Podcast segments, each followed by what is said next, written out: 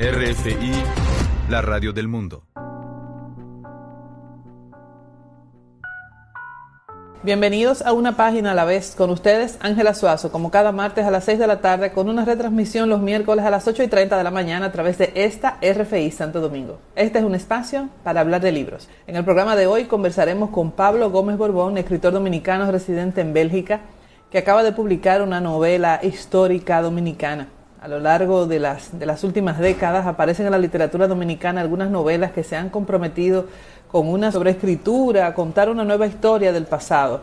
Ese contraste entre la forma en la que adopta una, un retorno al pasado y esa manera más antigua que resulta de contar, que es la novela. A repetir no solamente la historia, sino también la manera en la que fue construida. La novela histórica señala una inscripción en el pasado, el uso de estrategias de narración realistas, el uso legítimo y crítico de los usos de los datos, de las estadísticas que conformaron el pasado.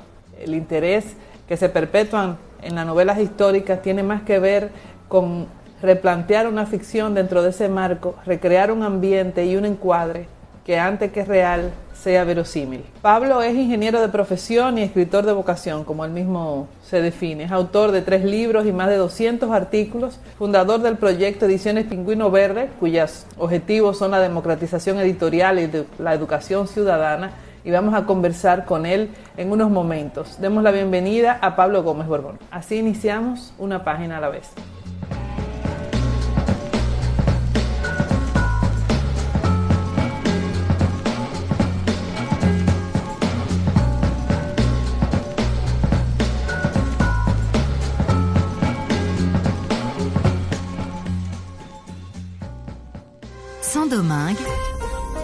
90.9 FM.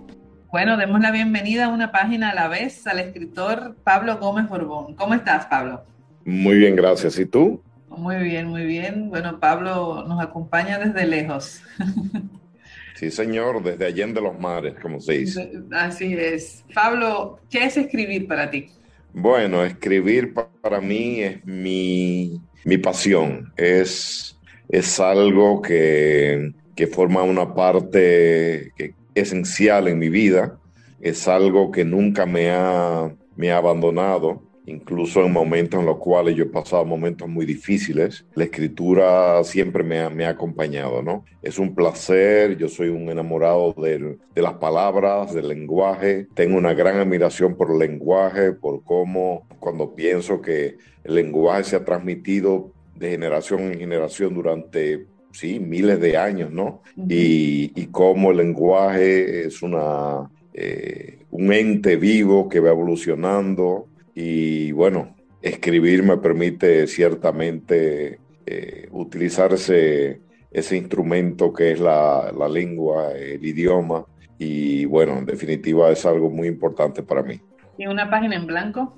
Una página en blanco, pues mira, ya una página en blanco es una eh, oportunidad para, para, expresarme, para crear. Eh, eh, para imaginar, eh, la imaginación que es muy importante, como decía Einstein, que es incluso más importante que, que, el conocimiento, ¿no? Entonces, bueno, hace ya mucho tiempo que le perdí el miedo, el famoso miedo a la página en blanco, y bueno, ¿cómo lo logré? Pues sencillamente, pues eh, escribiendo. Escribir se aprende escribiendo y escribiendo se le, pierde, se le pierde el miedo a la página en blanco. Y, este, y extrapolando tu cita de Einstein, te pregunto, ¿para escribir se estudia? ¿Es talento o es trabajo?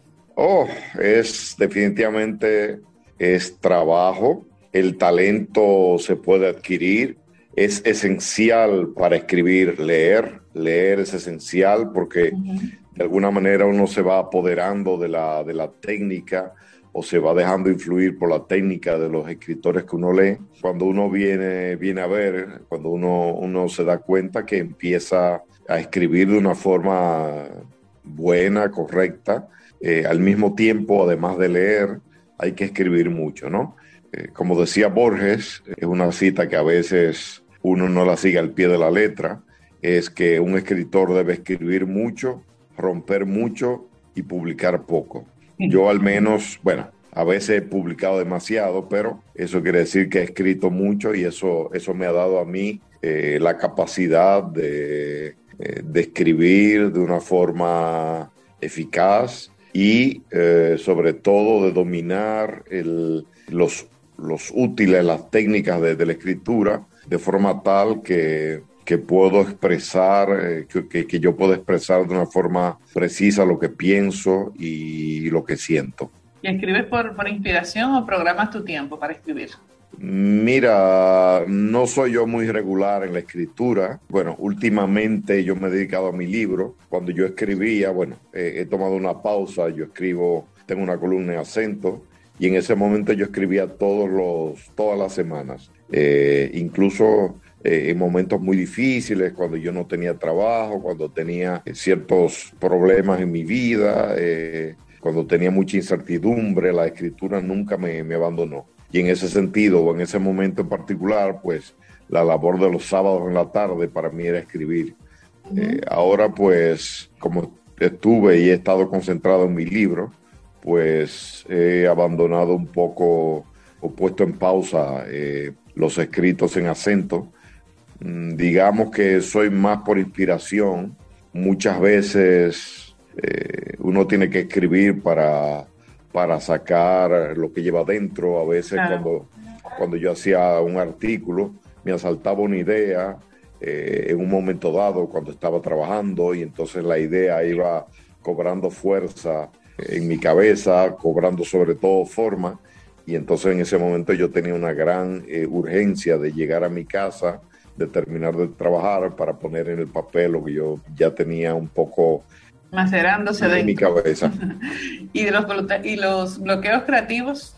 No, yo una vez que, que yo, digamos, eh, asumí la o, o, pude alcanzar un grado de, digamos, de, de, de soltura, la verdad que la creatividad en mí brota de una manera violenta, si quieres, yo no me bloqueo ya. Bueno, sí, a veces digamos que no logro expresar las cosas como quisiera la, en una primera vez, pero no me bloqueo. Realmente hay una técnica que yo eh, he podido inter interiorizar, es que cuando uno escribe, uno tiene que darle rienda suelta a la, a la imaginación, a la creatividad, sin caer en la tentación de, de querer al mismo tiempo eh, corregir, que claro. es lo que pasa muchas veces. La gente escribe una oración y dice, no, no me gusta, empieza de nuevo. Y en ese sentido hay quien dijo que, que uno cuando maneja, uno no puede pisar el, el acelerador y el freno al mismo tiempo.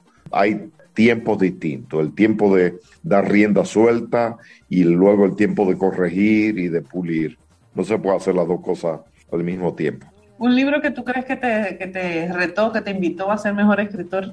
Ah, pues la verdad que no lo sé. Eh, hay un libro que estoy releyendo ahora que se llama Los ejercicios de estilo de un francés llamado Raymond Queneau, que es eh, precisamente eso, son 99 ejercicios de estilo en los cuales el, el autor cuenta una, una, historia muy banal, muy insignificante, uh -huh. pero de, de, 99 maneras distintas, ¿no? Wow, interesante. Eh, es un libro que me, que me ha influido mucho porque una de las cosas más difíciles es lograr un tono adecuado, ¿no? Eh, es muy difícil mantener sí. un tono uniforme y un tono que vaya acorde con lo que uno escribe, ¿no? En ese sentido, este libro, como te digo, que, que cuenta lo mismo de, de 99 maneras distintas, es, ha sido de gran ayuda para mí. ¿Un consejo para alguien que, que se inicia en esto de escribir? Mira, uh, un consejo, bueno, eh, hay muchos buenos libros para, para escribir y hay muchos consejos en internet, incluso de grandes escritores como Kurt Vonnegut, por ejemplo, o como o como el mismo Borges que he citado, o como Horacio Quiroga, o bueno, hay muchos consejos, yo diría, seguir estos consejos, leer libros que te van a indicar qué técnicas utilizar, qué errores evitar, y sobre todo escribir, escribir, escribir, escribir, y hasta que se haga un hábito y sencillamente no ser crítico o, no hacerse autocrítica destructiva, ¿no? Claro. Yo diría que, que, esos son los consejos, pero sobre todo aprender las técnicas y, y, y los consejos de cómo evitar lo, los errores, cómo evitar los clichés, cómo, bueno, hay cientos de buenos escritores que han compartido su técnica con, con quienes quieren eh, serlo. Entonces yo creo que eso es eh, muy importante. Y tú que, que estás en, en, Bruselas, ¿cambia la voz del dominicano cuando escribe desde la diáspora? Bueno, cuando, eh, o cuando muy escribe curioso. sin estar o cuando escribe sin estar rodeado de dominicanos, porque yo creo que no es lo mismo la diáspora de Nueva York que, que estar en Bruselas. Bueno, muy curioso con el libro que yo acabo de escribir. Eh, hay un amigo que me dijo que se notaba que yo estaba entre dos mundos, que cambiaban ciertas palabras, ciertos términos, qué sé yo, decir saco por decir chaqueta, Uh -huh. o, o eh, son cosas imperceptibles.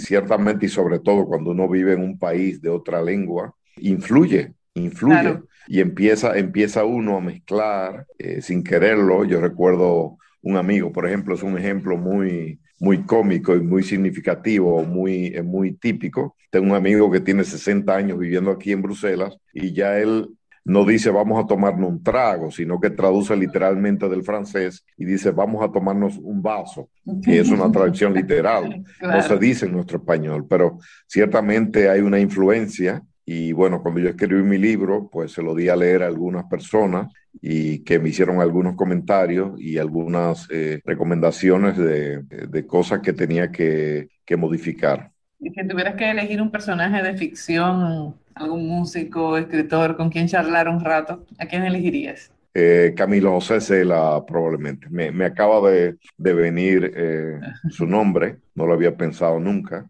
pero es un tipo, eh, fue un escritor, eh, admiro dos cosas en él. Eh, primero, el, el, el, dominio de la lengua es un dominio pasmoso, increíble, al mismo tiempo un tipo que era bastante, ¿cómo decirte?, provocador, que trataba temas muy controversiales o digamos que no todo el mundo trataba, ¿no? Y finalmente un tipo que nunca tuvo miedo de experimentar, se la experimentó enormemente, cada libro, con cada libro digamos que lo arriesgó todo y en ese sentido, bueno, no en balde yo pienso que ganó el premio Nobel, es Claro. uno de, la- de los escritores que tienen el más grande dominio de la lengua que yo, que yo haya leído.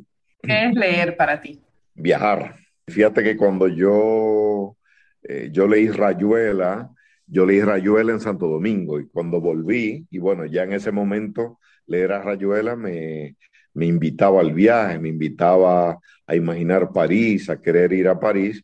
Y luego cuando yo vine a París, bueno, yo viví cuatro años en París, retomé Rayuela ya para visualizar lo que era eh, el Puente de las Artes, el eh, Le Pont des Arts, lo que era la rue de Charchemidi, la calle de, de Charchemidi o el Parque Montsouris. Entonces fue muy interesante eh, pues poder eh, leer estando en el mismo sitio y visualizar lo que yo había imaginado cuando estaba en Santo Domingo. Por otro lado, por ejemplo, poder leer en la lengua original, qué sé yo, las memorias de Adriano, eh, fue una maravilla, porque es que se, por más que un, que, que un libro esté bien traducido, pero un libro en, le- en lengua original es, es inigualable. Claro. ¿Y, y qué lees hoy en día?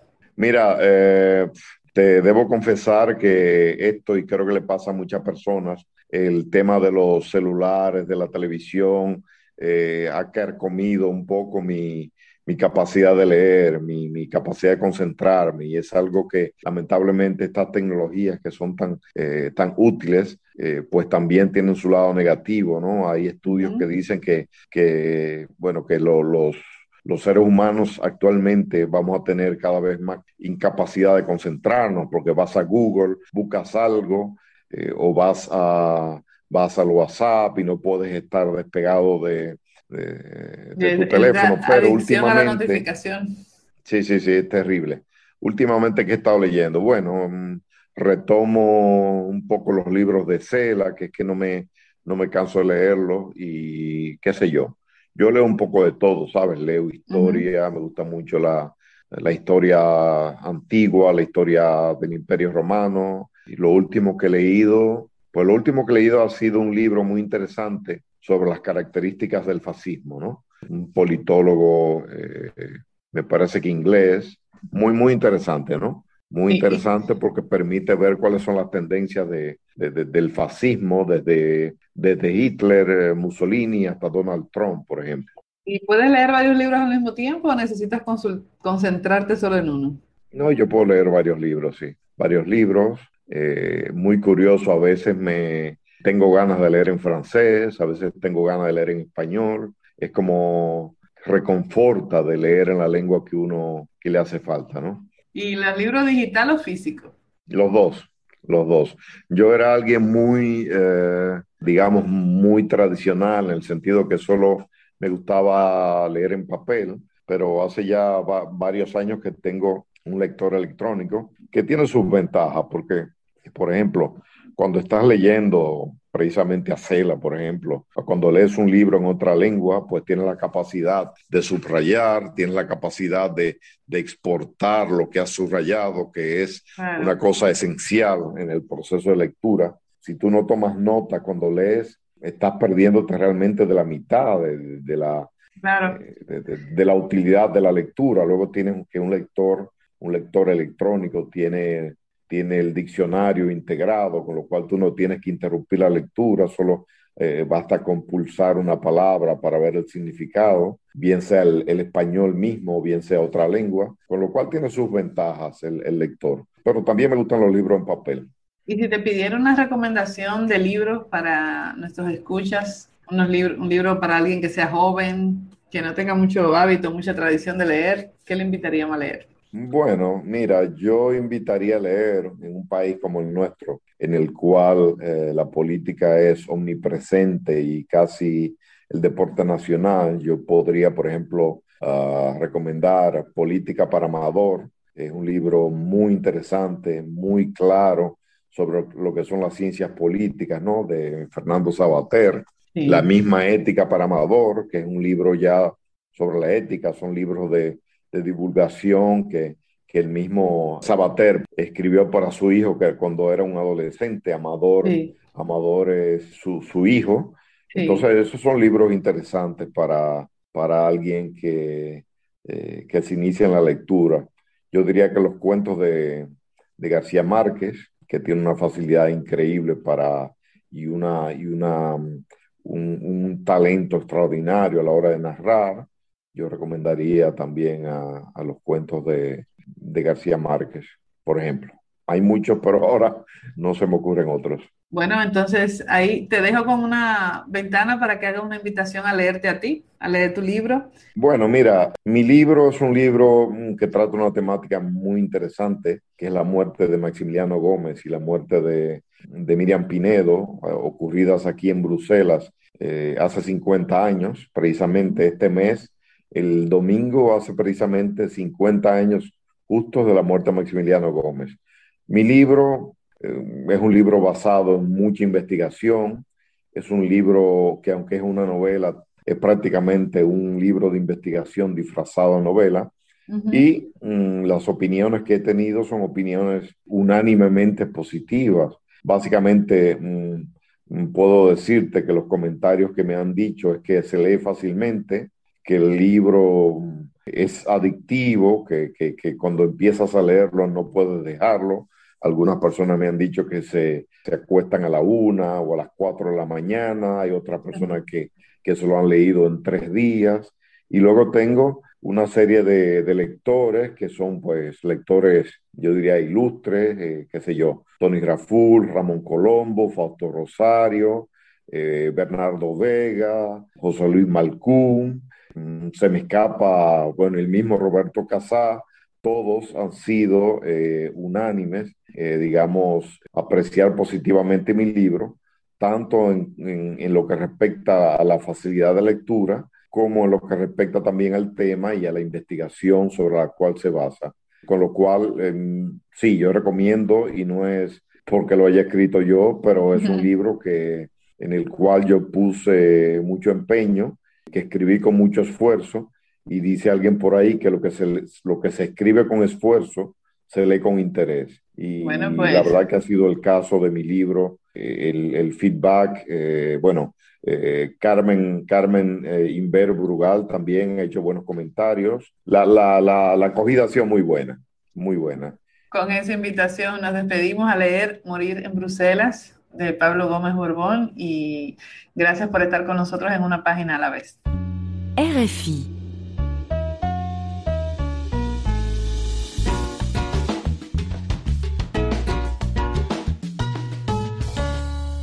Nos despedimos, no sin antes invitarlos a leer la novela histórica Morir en Bruselas, la historia de Maximiliano Gómez, el fruto de más de siete años de investigaciones.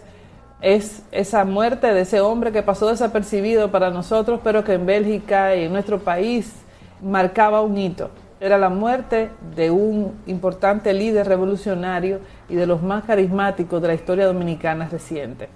Los invito también a que conozcan otras novelas históricas como son Las Devastaciones de Carlos Esteban David, Solo cenizas hallarás de Pedro Vergés, El reino de Mandinga de Ricardo Rivera, Bienvenida y la noche de Manuel Rueda, Uña y carne de Marcio Veloz, Una vez un hombre de José Enrique García y El personero de Efraín Castillo.